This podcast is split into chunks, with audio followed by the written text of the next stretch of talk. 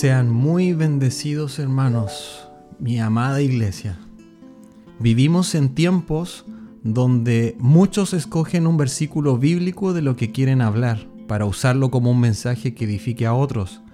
Sin embargo, cuando conocemos a Dios, sabemos que no es el mensajero quien escoge, sino la misma palabra de Dios la que elige qué es lo necesario para alimentar a los hijos de Dios. Hoy día vamos a hablar de Romanos y Romanos es un libro que edifica con bases sólidas la vida del cristiano. Parte del crecimiento real de un verdadero hijo de Dios viene porque Dios le ha revelado por su infinita misericordia lo que el apóstol Pablo nos ministra en este hermoso libro. Si solamente nosotros proclamamos su palabra en nuestras vidas, podemos ver la gloria de Dios. Este libro nos enseña tremendas cosas Veremos entonces un resumen de este libro. En Romanos 1 pudimos ver que el hombre se abandonaba a su propia maldad. El hombre se entregaba al pecado por completo. Toda la raza humana desechaba a Dios y que la única esperanza para la salvación del hombre se encontraba en el mensaje del Evangelio, del que Pablo decía, porque yo no me avergüenzo del Evangelio, porque es poder de Dios para salvación de todo aquel que cree. Romanos 1 nos enseña que solo hay una esperanza para que la gente se acerque y se reconcilie con Dios, el mensaje del Evangelio. En Romanos 2 podemos ver que el hombre no tiene ninguna excusa que teníamos por un lado al pueblo judío que había recibido la ley de mano de Dios, la palabra dictada por Dios a través de su siervo Moisés, pero que no solo el pueblo de Israel había conocido a Dios, sino que todas las personas de todo el mundo.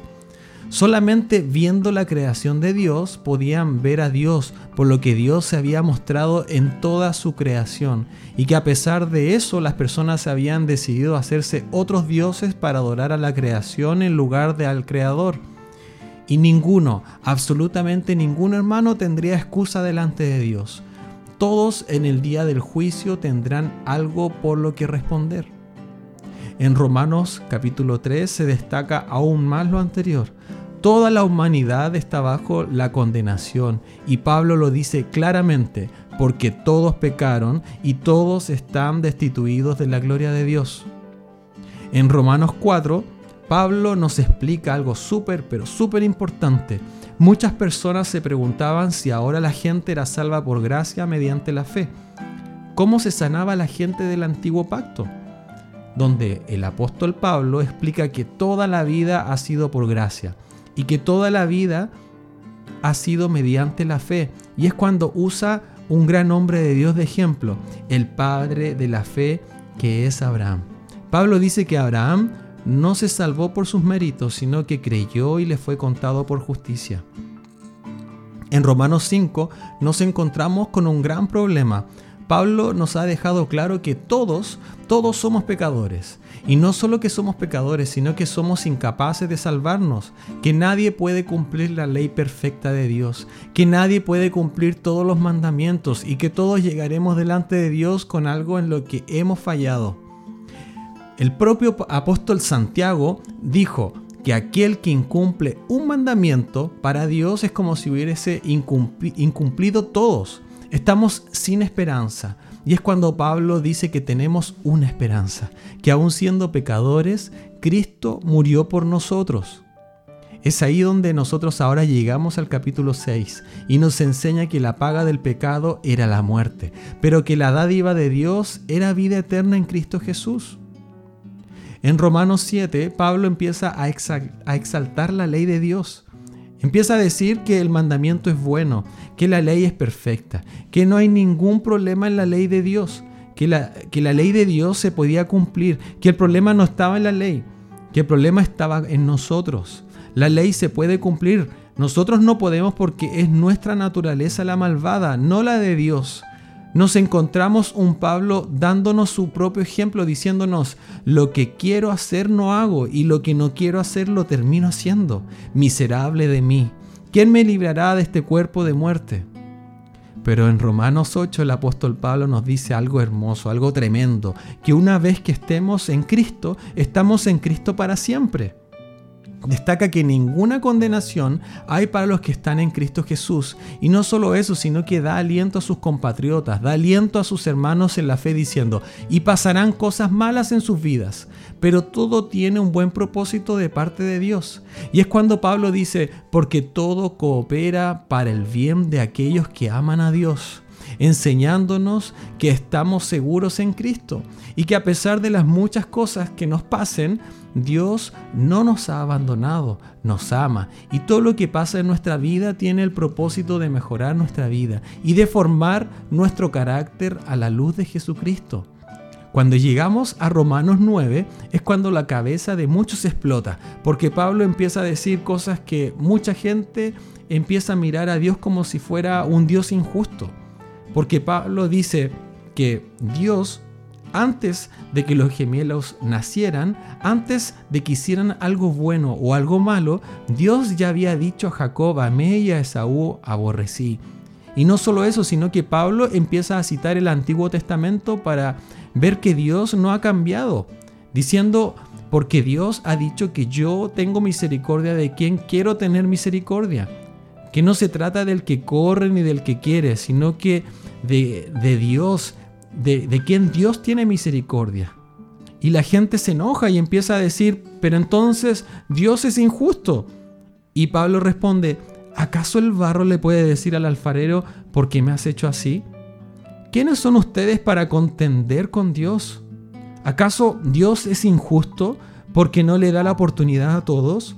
La gente que piensa así es gente que se le olvida que nadie merece una oportunidad. Es gente que cree que todos son buenos y merecen una oportunidad para salvarse. Cuando hasta este punto de Romanos, hasta el capítulo 9, se nos ha enseñado todo lo contrario, que ni usted, que ni yo merecemos estar hoy aquí con vida. En este capítulo se nos enseña que no es por nuestros méritos, que no es por nuestro esfuerzo, es por la gracia de Dios, que nos llamó desde antes, desde la fundación del mundo. En Romanos capítulo 10 vemos la importancia de predicar el Evangelio, pues es necesario que las personas lo crean y confiesen en el señorío de Cristo. Un Evangelio que debe ser predicado a las naciones, a todas las naciones.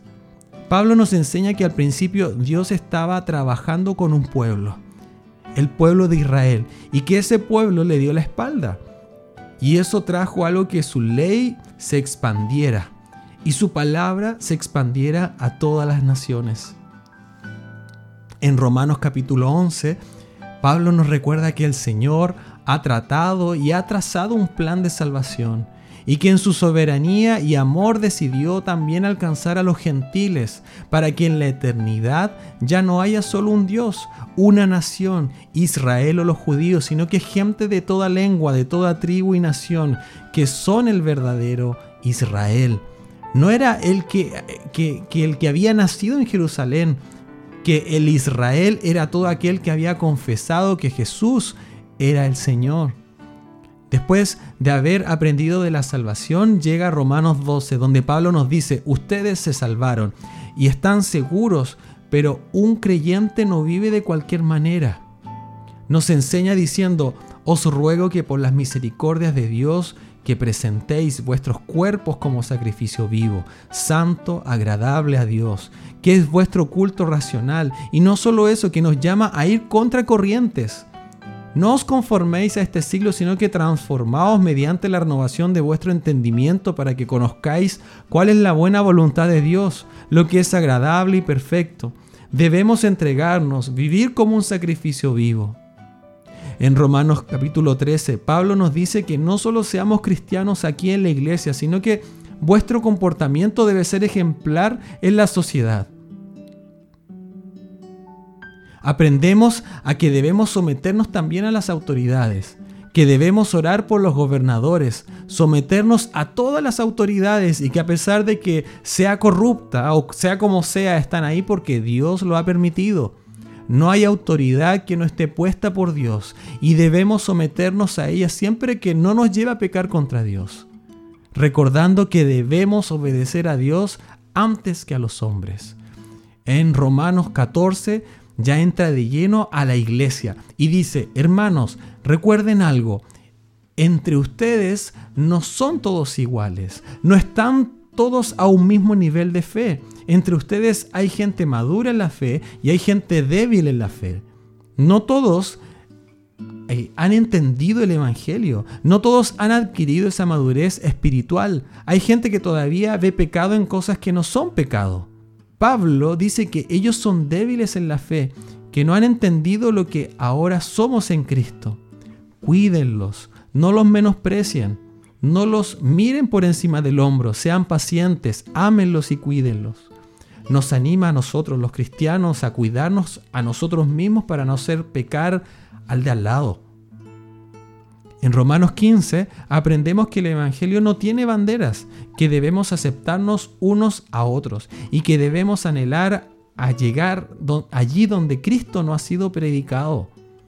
En Romanos 16 acaba recordándonos de que todos los creyentes tienen un papel fundamental, una función en la obra de Dios, que todos somos útiles, que tanto hombres como mujeres habían colaborado con el Evangelio y nos llama a colaborar también.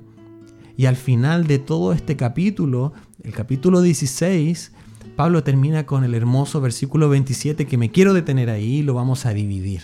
Hasta este momento entonces Pablo nos ha dicho que nosotros éramos pecadores, que no teníamos esperanza, que Dios dio a su Hijo, que Él murió por, eh, por nuestros pecados, que Él nos ha redimido y que una vez redimido ahora ya nosotros no vivimos por la carne, vivimos en el Espíritu. Y todo esto que Dios ha hecho por nosotros, esa salvación segura que nos ha regalado, que nos sostiene, que nos guarda, merece solamente una cosa, lo que aparece en el versículo 27, que Dios sea glorificado. O sea, no hay lugar para ninguna jactancia, no hay lugar para la soberbia y el orgullo de decir yo me he ganado mi salvación porque yo he ayunado, porque yo me he guardado. El apóstol Pablo lo deja muy, pero muy claro, no eres tú y no son tus méritos, ha sido gracias a Dios. Si Dios te suelta un solo día, si Dios nos suelta hermano, un solo día nosotros nos devolvemos al lodo con los chanchos, con los cerdos. Si nosotros estamos aquí es por Dios. Si usted se vuelve a levantar es por Dios. Si nosotros volvemos a caminar es por Dios. Si nosotros seguimos adelante es por Dios. Si nosotros, eh, si nosotros no nos desviamos es por Dios. Tengamos claro una sola cosa, hermanos. Se lo debemos todo a Dios. Su corazón, nuestro corazón, no puede decir que santo soy, qué bueno soy, qué rico soy, qué maravilloso soy, qué espiritual soy. Tenemos que decir dentro de nosotros qué grande es mi Dios, que me sostiene solo por amor.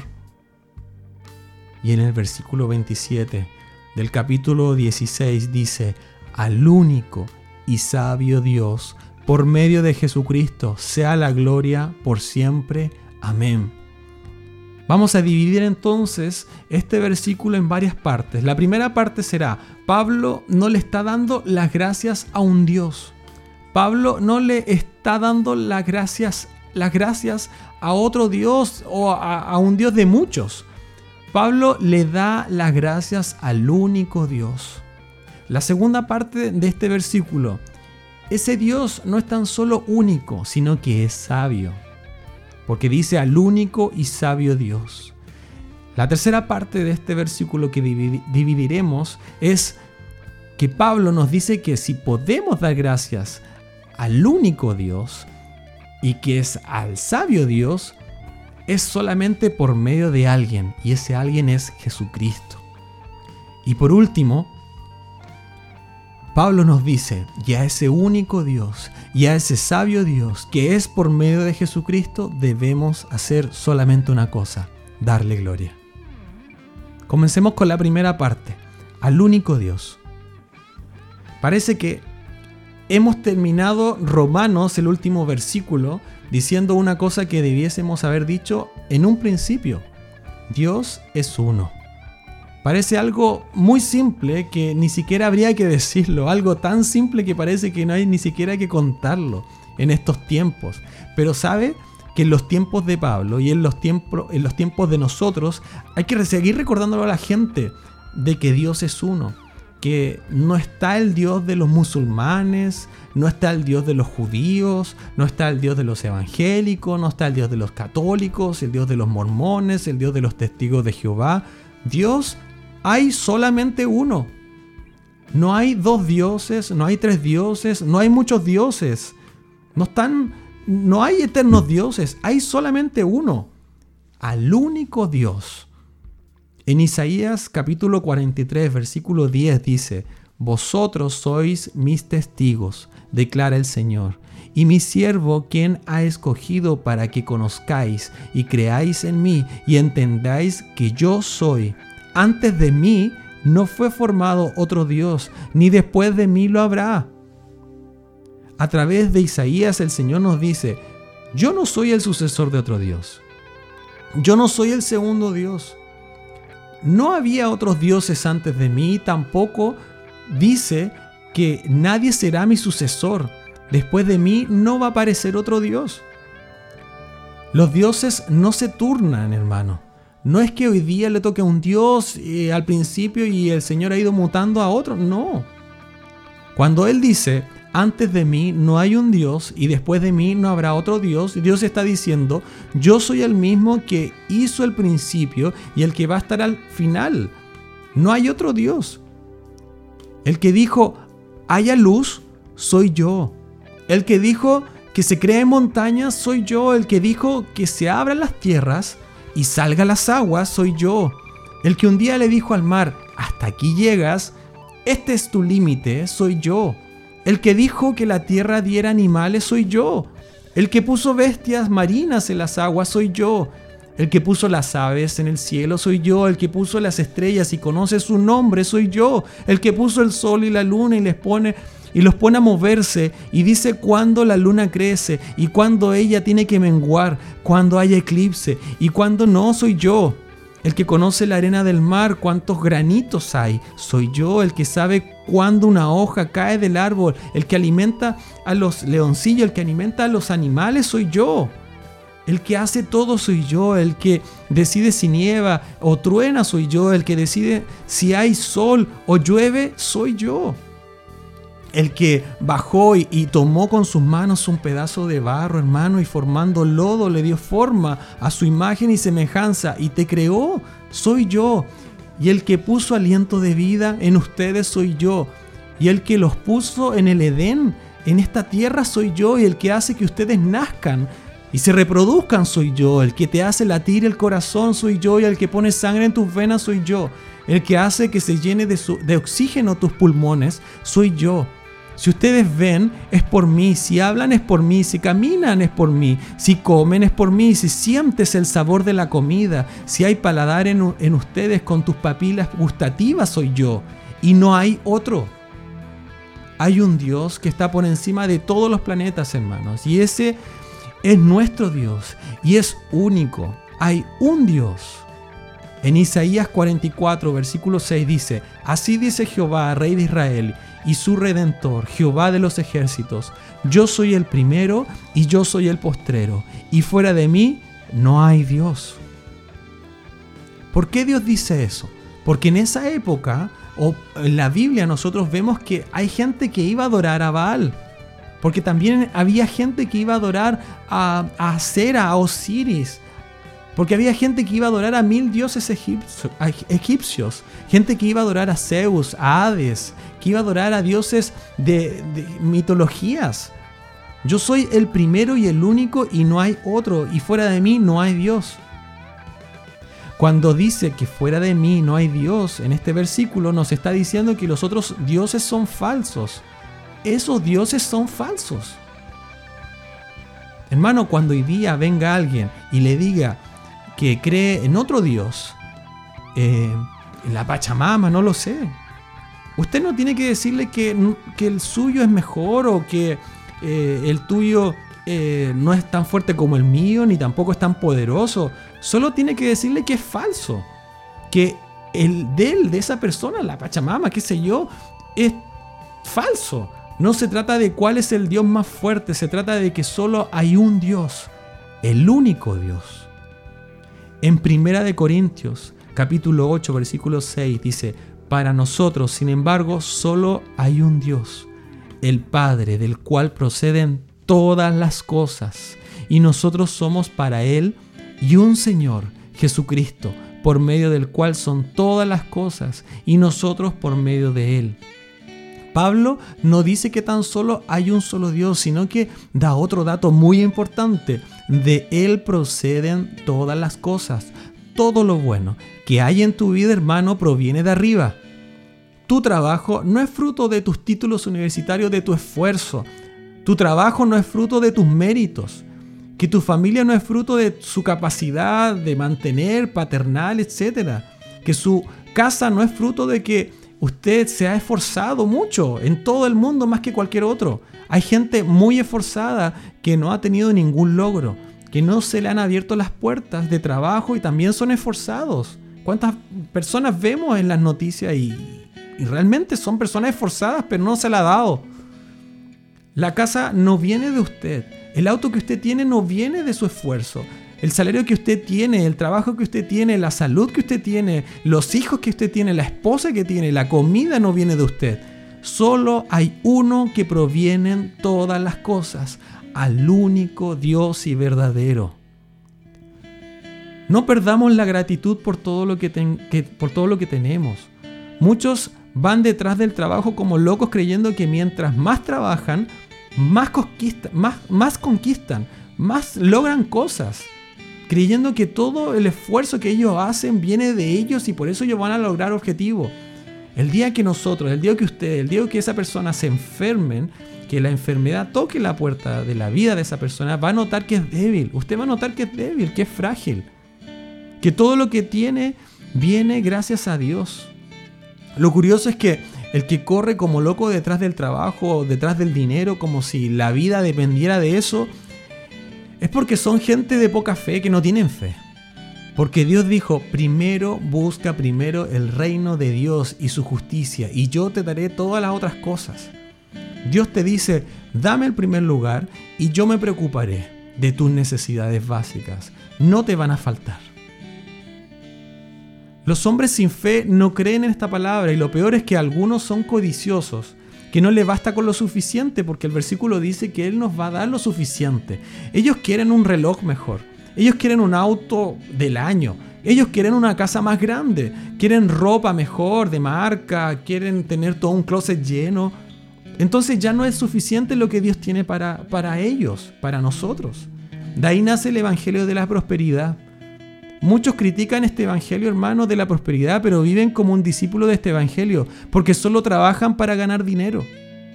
No les gusta el tal pastor Maldonado, no les gusta el Catch Luna con el evangelio, pero corren detrás de lo que Catch Luna y Maldonado ofrecen. La sana doctrina que estamos aprendiendo de Romano no es tan solo decir que el evangelio de la prosperidad está mal, teológicamente hablando sino es también decir con mi vida que yo no quiero el Evangelio de la prosperidad, que el Evangelio que yo creo es el que prospera de Dios.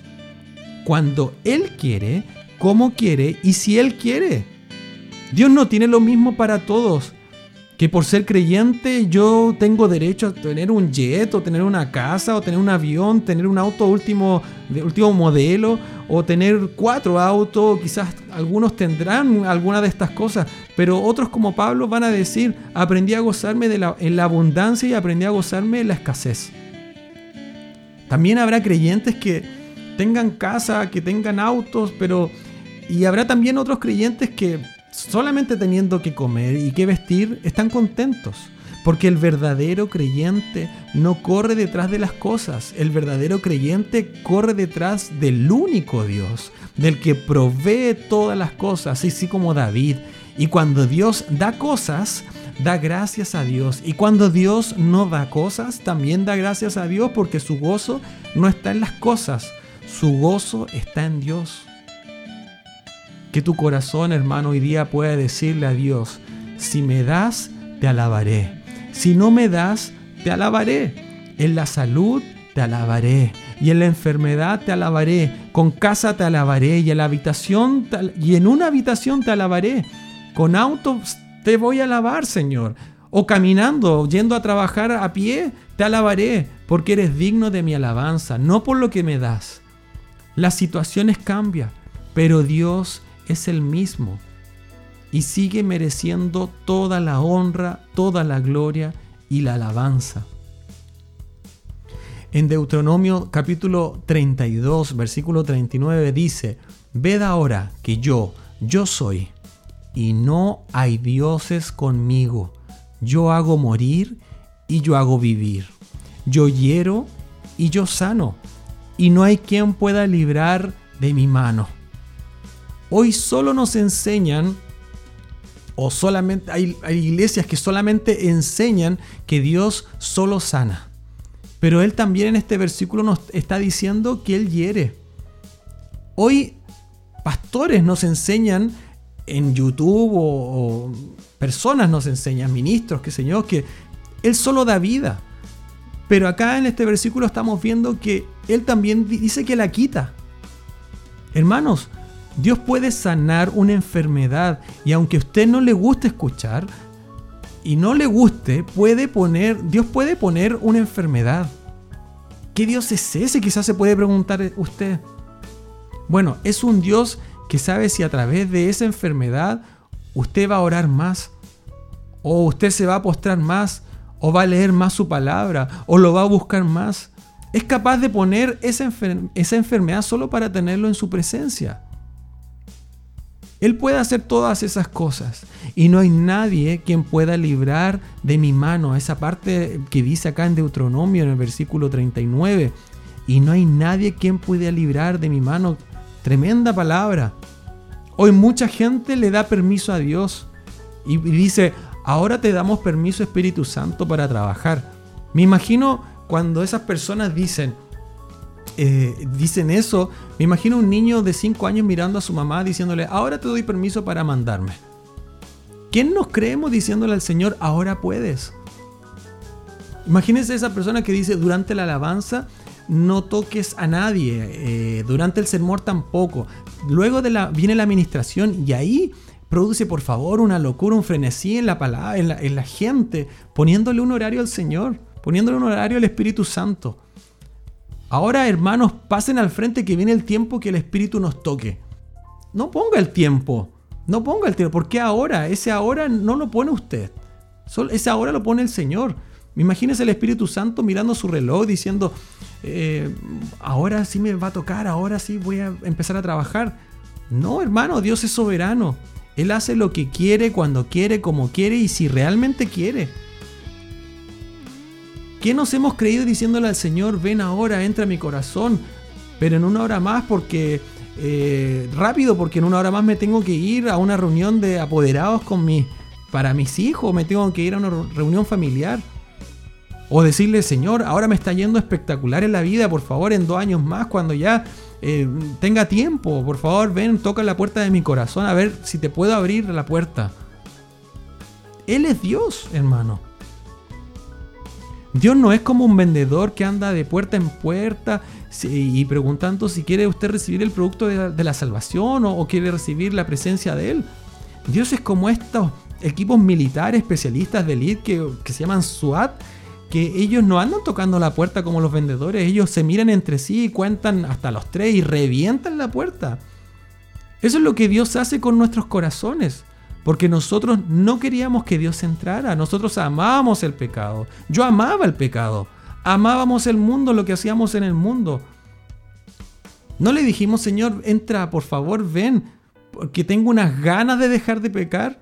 No le dijimos eso. Él reventó nuestro corazón, Él reventó nuestro entendimiento. Él entró y, nos hizo y nos hizo entender que no hay otro que pueda satisfacer nuestra sed. Solamente Él tiene esa agua al que beberemos y que nunca más tendremos sed. Dios no pide al hombre permiso para hacer lo que Él quiere. Se imagina Dios hablando con Job diciéndole, mira Job, tú eres muy bueno, pero es que el diablo me está diciendo que, pucha, eh, te deje leproso y que te quite la familia y el dinero y a ver si tú me vas a seguir adorando. ¿Se imaginan? Él no le pidió permiso a Job, él desbarató su vida. Imaginemos también que Job le responde y dice, tanto que traté de ser recto y me haces esto. ¿Qué pasa con el que no es recto? Imagínese Job diciéndole eso al Señor. Pero vemos en su palabra que Job fue un siervo de Dios y él mirando a su esposa le dice, ¿acaso solo recibiremos de Dios lo bueno y no lo malo? Dios no pidió permiso a Pedro. No le dijo, oye Pedro, mira, ¿está bien si dejas la pesca hoy día y te unes conmigo? No, le dijo Pedro, ven que te haré pescador de hombres. Y tampoco veo a Pedro diciéndole, Señor, ¿y cómo va a ser el horario? ¿Habrá que madrugar también igual como lo hago con los peces? Tampoco no veo a Jesús diciéndole a Mateo, eh, mira, lo de cobrar impuestos es un trabajo estable, tienes un contrato indefinido, tienes beneficios, tienes plan de salud, tienes una buena renta, gratificación anual, eh, tienes un plan de salud complementario. Pero si puedes considerar, sígueme. Voy a estar atento a tus comentarios. No le dijo eso. Le dijo, levántate y sígueme. El Señor decía, ven, y ellos iban. Porque Jesús también era Dios. Él es Dios. Fue Dios encarnado y cuando Él hablaba las cosas pasaban. Él cayó a la tormenta y hubo tranquilidad, hubo bonanza. Él no pide permiso, hermano, cuando Él quiere hace. Y esa es nuestra esperanza. Es que cuando Dios quiera tocar los corazones de nuestros seres queridos que no lo conocen, los amigos que no conocen al Señor, que el, el colega del trabajo que no conoce al Señor, Él no tendrá que pedir permiso. Por eso hoy día usted puede decirle, Señor, Pídele a través de sus oraciones. Revienta los corazones de aquellos que no te conocen, de mi familiar, de mi primo, de mi tía. Reviéntalos como lo haría un SWAT. Yo hago morir y yo hago vivir. Yo hiero y yo sano. Y no hay quien pueda liberar de mi mano. Segundo punto. Al único y sabio Dios no solo es único, sino que es sabio. En Proverbios 3, versículo 19 dice, con sabiduría el Señor fundó la tierra, con entendimiento creó los cielos. Salomón nos está diciendo que Dios ha hecho todas las cosas con sabiduría y con inteligencia. Si usted mira el mundo, está creado a la perfección. Cuando, no sé si ustedes le, explicaron esto, pero cuando nosotros eh, fuimos al colegio, en la enseñanza básica, por ahí por octavo, primero medio, cuando nosotros veíamos la luna, ¿ya? Eh, aprendimos que si la luna se acerca tan solo 5 metros más a la Tierra, habrían inundaciones catastróficas. Imagínense, el que impide eso es Dios. No hubo una explosión que pusiera la luna en su milímetro perfecto y todo da vueltas sincronizado, todos los planetas, todas las galaxias, la perfección por casualidad. Usted tire una bomba, tire un, un cohete a su casa y mire cómo queda todo por casualidad. Seguramente va a haber mucho orden en su casa, imagínese. Jarrones rotos, ventanas rotas, la mascota va a estar muerta, eso es lo que hace un Big Bang. Miren los países que se tiran bombas, que se tiran cohetes. Mire el Big Bang que dejan esos cohetes, esas bombas que traen por casualidad, ¿traerán orden? Cae una bomba en medio de Palestina y ¡boom! Niños bien vestidos, casas construidas.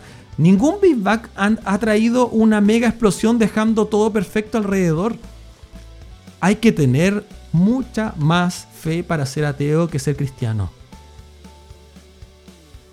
Yo creo que había alguien perfecto y había alguien sabio. Porque usted ve la creación y está hecha con sabiduría. ¿Acaso apareció la gallina antes de la tierra? Imagínense, hacen el agua y dicen, ahora vamos a hacer la gallina. Y la gallina se va a morir porque se va a morir ahogada. No, fue todo en orden, perfecto. Vamos a poner el agua, después vamos a poner la tierra y de ahí vamos a poner la gallina. Encima de, eh, encima de la tierra para que tenga donde pisar. Porque esta ave no va a volar. La creación, hermano, es perfecta. Por eso dice Génesis, y vio Dios y era bueno. Muchos creen que Dios se equivocó haciendo a Adán y a Eva, porque ellos pecaron. No, hermano, Dios no se equivocó. Todo era un plan perfecto. Jesús no fue el plan B.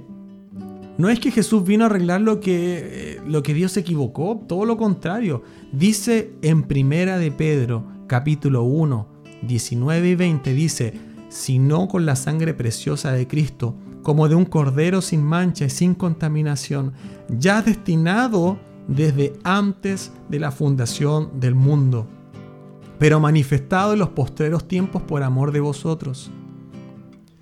Antes que Dios dijera haya luz, Dios sabía que iba a haber cruz. Hermano, ¿cómo está entendido el gran amor de Dios por su vida? Si Él dio a su Hijo por gente que no conocía. La muerte de Jesús en la cruz es un amor sin límites, sin comparación. Y esto ya estaba predestinado antes de la fundación del mundo. Y nosotros, usted y yo, lo amamos y lo adoramos porque hemos entendido este principio, que Él nos amó a través de lo que hizo a través de lo que hizo a través de, de Cristo, de su Hijo, Jesucristo. Él no se equivocó, Él no quiso, Él, no quiso eh, hacer al hombre que ellos fueran perfectos. Él quiso mostrar la grandeza de su gracia y su amor a todas las generaciones porque Dios es sabio y lo hace todo perfecto. Hermano, Él no se equivocó al hacer los ángeles, Él no se equivocó al hacer Lucifer, Él ya él lo sabía. Él sabía cuando Él lo creó a usted, que usted le iba a dar trabajo y que Él tenía un propósito para usted, para mí. Él sabía, imagínese conmigo, Él sabía que se, iba, que se iba a equivocar conmigo, pero Él tiene un propósito eterno que va mucho más allá de lo que nosotros podamos creer o pensar. Jesús no se equivocó tampoco a escoger a Judas. No, Él ya lo sabía desde el principio. Seguramente el día cuando Él fue a buscar a Judas le dijo, ven, y cuando él lo fue a buscar, él por dentro pensó, bueno, para eso viene él, porque él me tiene que vender. Jesús siempre dijo, y lo dice su palabra, de lo que me has dado, ninguno he perdido. Y él se refería a esto. ¿Cómo se puede equivocar Jesús? Si en los mismos evangelios vemos que él, entendía lo que estaban pensando los fariseos, él entendía lo que estaban pensando los demás. Él sabía lo que había en los corazones, él sabía lo que había en el corazón de Judas. Él, Dios no, no tiene un plan B. Ah, y a lo mejor usted puede decir, sí, eh, si Dios tiene algo para mí y yo hago otra cosa, eh, Dios tendrá un plan alternativo para hacerme volver. No, la voluntad de Dios es una. Para usted, para mí es una. Lo que hay, hay diferentes maneras de cómo llegar a la voluntad de Dios, como Él nos va direccionando. Al final todos vamos a terminar haciendo su voluntad. Ya sea que usted tenga 20 años, 15 años, 30 años, 40 años, 50 años, 60 años, Moisés lo hizo la voluntad de Dios a los 80 años. Vamos a terminar haciendo su voluntad porque es lo que Dios quiere para nuestra vida. La voluntad de Dios no se puede evitar porque es perfecta y no depende de nosotros, no, depende solamente de Él. No hay nada más soberbio, hermanos, que creer que la voluntad de Dios depende de uno. Job capítulo 12, versículo 3 dice, con Dios está la sabiduría y el poder, suyo es el consejo y la inteligencia. La propia palabra dice, quien quiera sabiduría, pídala a Dios. La sabiduría, hermanos, no lo dan los años. Hay gente que tiene 50, 60 años y es necia. Y hay gente que tiene 20 años, 25, 30 años y hay sabiduría en su vida. Hay gente que con los años se va volviendo cada vez más necio, que va de mal en peor. Hay gente que en vez de mejorar, la va estropeando a medida que va pasando los años. Los años no dan sabiduría, hermano. Es que con los años se aprende experiencia, dice mucha gente, o dice, eh, el, qué sé yo, la frase de tal personaje. Para nada, hay gente que no aprende ni a golpes, que van en su quinto o séptimo matrimonio. ¿Qué hay sabiduría en eso? La sabiduría está en Dios, al único y sabio Dios. El Salmo 143, versículo 5 dice, Grande es el Señor, grande es el Señor nuestro, y de mucho poder, y su entendimiento es infinito. No tan solo Dios es sabio, sino que su sabiduría y su entendimiento no tiene fin, no se acaba. Usted y yo somos limitados, cosas que sabemos, cosas que no, cosas que entendemos, pero la sabiduría y el entendimiento de Dios no tiene fin. En Isaías 40, versículo 28 dice, ¿acaso no lo sabes? ¿Es que no lo has oído? El Dios eterno, el Señor, el Creador de los confines de la tierra, no se fatiga ni se cansa. Su entendimiento es inescrutable. Ese, entendimiento infinito de Dios para nosotros tiene límites. Hay cosas de Dios que no vamos a saber nunca. No existe la persona que pueda decir, yo lo sé todo de Dios. Eso es imposible. Y, aunque esa persona haya estudiado en seminarios, muchos institutos bíblicos, que tenga doctorados, que tenga magíster, que haya estudiado otra carrera, medicina, ingeniería, no puede saber todo de Dios. La Biblia dice que hay cosas que Dios ha querido revelar al hombre y hay misterios que no. Hay cosas que Dios no quiere que sepamos. Y nosotros cuando no sabemos decimos, eh, o nos preguntan, hermano, ¿usted qué piensa? Y nosotros empezamos y no tenemos idea. Bueno, yo creo que es así. Bueno, ese yo creo no es saber, es suponer. No es nada malo, no es nada malo responder, déjame estudiarlo, déjame preguntar, déjame orar y te respondo luego. No seamos rápidos en responder, hermano, sin una base bíblica. Es importante sustentar cada respuesta con la palabra de Dios. Hay leyes que el hombre solo ha creado en base a su propio argumento, pero no con un fundamento bíblico. Hemos aprendido con Dios que todo lo puedo, pero no todo me conviene, que todo es lícito, pero no todo me edifica. Cada vez que vayamos a ver o escuchar algo, debemos preguntarnos, ¿nos va a traer algo bueno? ¿Me va a edificar? Dios, hermano, es sabio y debemos ser sabios. Todo lo que vayamos a decirle a alguien que no le conviene o no le edifica, debemos explicarlo bíblicamente. Y si vamos a decir que algo es pecado, debemos primeramente saber que la Biblia lo llama pecado. No podemos llamar algo que no es pecado como pecado, porque llamar pecado algo que la Biblia no llama pecado es añadir a la Biblia.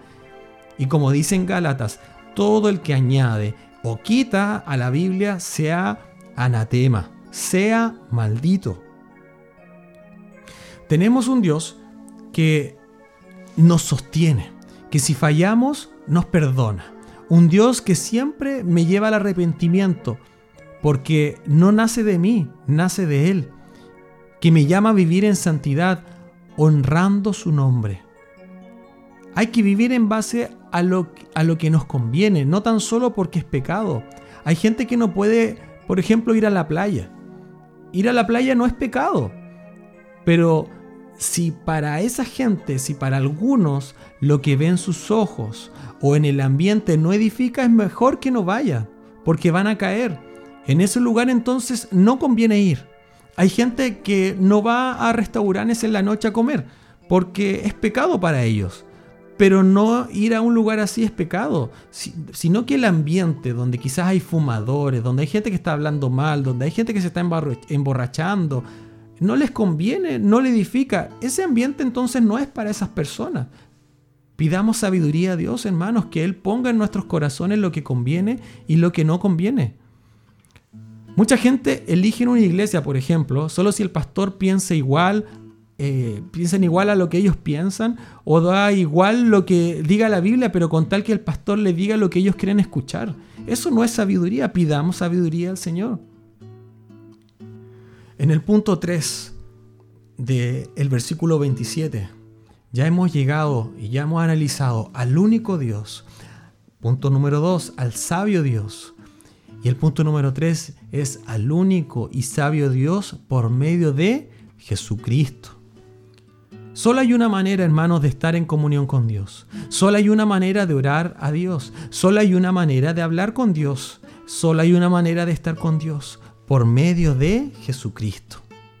Primera de Timoteo, capítulo 2, versículo 5 dice, porque hay solo un Dios y también un solo mediador entre Dios y los hombres, Cristo Jesús, hombre. Solo hay un mediador. No es un Ave María purísima, sin pecado concebida. ¿Sin pecado, hermano? Fue concebida como cualquiera. Ave María purísima, pecadora como yo. Imagínese, vaya a la iglesia católica, a un confesionario y pregúntale al curita, oiga, ¿por qué dicen eso? Sin pecado concebida, si ella misma dijo que Jesús era su propio Salvador. Y es raro porque eh, solo una persona que necesita Salvador es porque es un pecador. El curita a lo mejor se va a enojar y quizás nos tire las velas y nos va a echar. Y cuando comienzan, ruega por nosotros pecar. No, padre, no, curita, solo hay un mediador. Tenga un debate con un curita en este sentido y va a ser muy divertido. Solo un mediador. No es Pedro, no es María, no es Pablo, no es Juan, no es la Virgen de Guadalupe, no es nadie, no es la Virgen Santísima de no sé dónde. Solo hay un mediador entre Dios y los hombres, Jesucristo hombre. Por eso no terminamos nuestras oraciones en nombre de María o Dios danos esto en el nombre de San Pedro, de San Pablo. Dios, danos esto en el nombre de Jesús. Eso dicen nuestras oraciones. Porque si podemos hablar con Dios, es por Él. En Hebreos capítulo 9, versículo 15 dice, y por eso Él es el mediador de un nuevo pacto, a fin de que habiendo tenido lugar una muerte para la redención de las transgresiones que se cometieron bajo el primer pacto, los que han sido llamados reciban la promesa de la herencia eterna. Dice que Él murió para redimir las transgresiones del primer pacto. Jesús también murió por Adán y Moisés, hermano. Murió por David, murió por Jacob, murió por Josué. Él también murió por todos ellos. ¿Y por qué por ellos si Jesús vino después? Bueno, porque solo hay una manera de llegar al Padre. No hay dos maneras a través de Jesucristo. Solamente se puede llegar al Padre. En Hebreos 3, versículo 3 al 6 dice, porque él ha sido considerado digno de más gloria que Moisés. Imagínense los, los judíos que pensarán con este texto. Así como el constructor de la casa tiene más honra de la casa, porque toda casa es hecha por alguno, pero el que hace todas las cosas es Dios. Y Moisés fue fiel en toda la casa de Dios como siervo, para testimonio de los que se iba a decir más tarde. Pero Cristo fue fiel como hijo sobre la casa de Dios, cuya casa somos nosotros, hermano, aleluya. Si nos retenemos firme hasta el fin, nuestra confianza y la gloria es de nuestra esperanza. En Romanos capítulo 5, versículo dice, por tanto, habiendo sido justificados por la fe, tenemos paz para con Dios por medio de nuestro Señor Jesucristo si Dios hoy día no nos fulmina, si Dios hoy día no nos condena, si Dios no nos mata, si estamos en paz con Dios es por medio de Jesucristo. Por, por eso él mismo dijo en, en, Juan capítulo 14 versículo 16, yo soy el camino, yo soy la verdad, yo soy la vida. Nadie viene al Padre si no es por mí. Nosotros creímos en el que vino. Sus discípulos creían con el que estaban, con el que estuvieron. Y Abraham y los suyos y todo el antiguo pacto creyeron en el que había de venir. Pero al final todo dependía de tener fe en el Cordero de Dios que quita el pecado del mundo. En Juan capítulo 16, versículo 23 dice, En aquel día no me preguntaréis nada, en verdad, en verdad os digo, si pedís algo, al Padre os lo dará en mi nombre.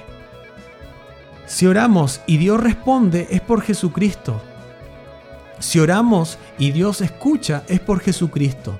Si leemos la Biblia es por Jesucristo. Si cantamos a Dios es por Jesucristo. Si hemos sido eh, sacados de las tinieblas y llevados a la luz es por Jesucristo. Si hemos pasado de esclavos del pecado es por Jesucristo.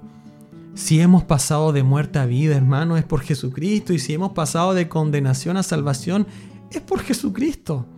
Si hemos pasado de tinieblas a la luz, es por Jesucristo. Hay muchas iglesias que quieren dinero y también que quieren espectáculos. Hay iglesias que quieren cantantes famosos que los visiten. ¿Cuántas iglesias quieren shows y quieren luces y quieren conferencias? Iglesias que quieren eh, shows motivacionales, eh, quieren, em, quieren, quieren, situaciones distintas. Hermanos, nosotros no nos motiva suficientemente Jesucristo. No necesitamos otra motivación. No necesitamos que nos digan que somos poderosos. Da igual si somos débiles. Dice su palabra que Él se perfecciona en nuestra debilidad. Cuando nosotros somos débiles, cuando nosotros somos fuertes en Él.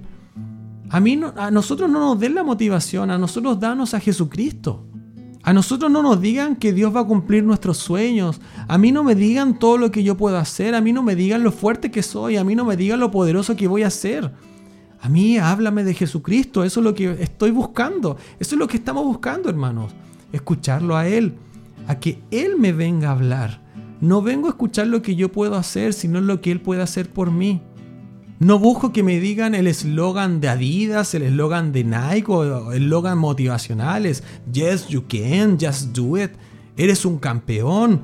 Levántese, hombre, de ti. Yo busco a que me digan no puedes. No eres un campeón. No eres un fuerte. Pero Él lo hizo. Nos vamos abajo, imagínense, con cualquier problema del mundo. Nos deprimimos cuando, por cualquier cosa. Nos hundimos cuando nos despiden de nuestro trabajo.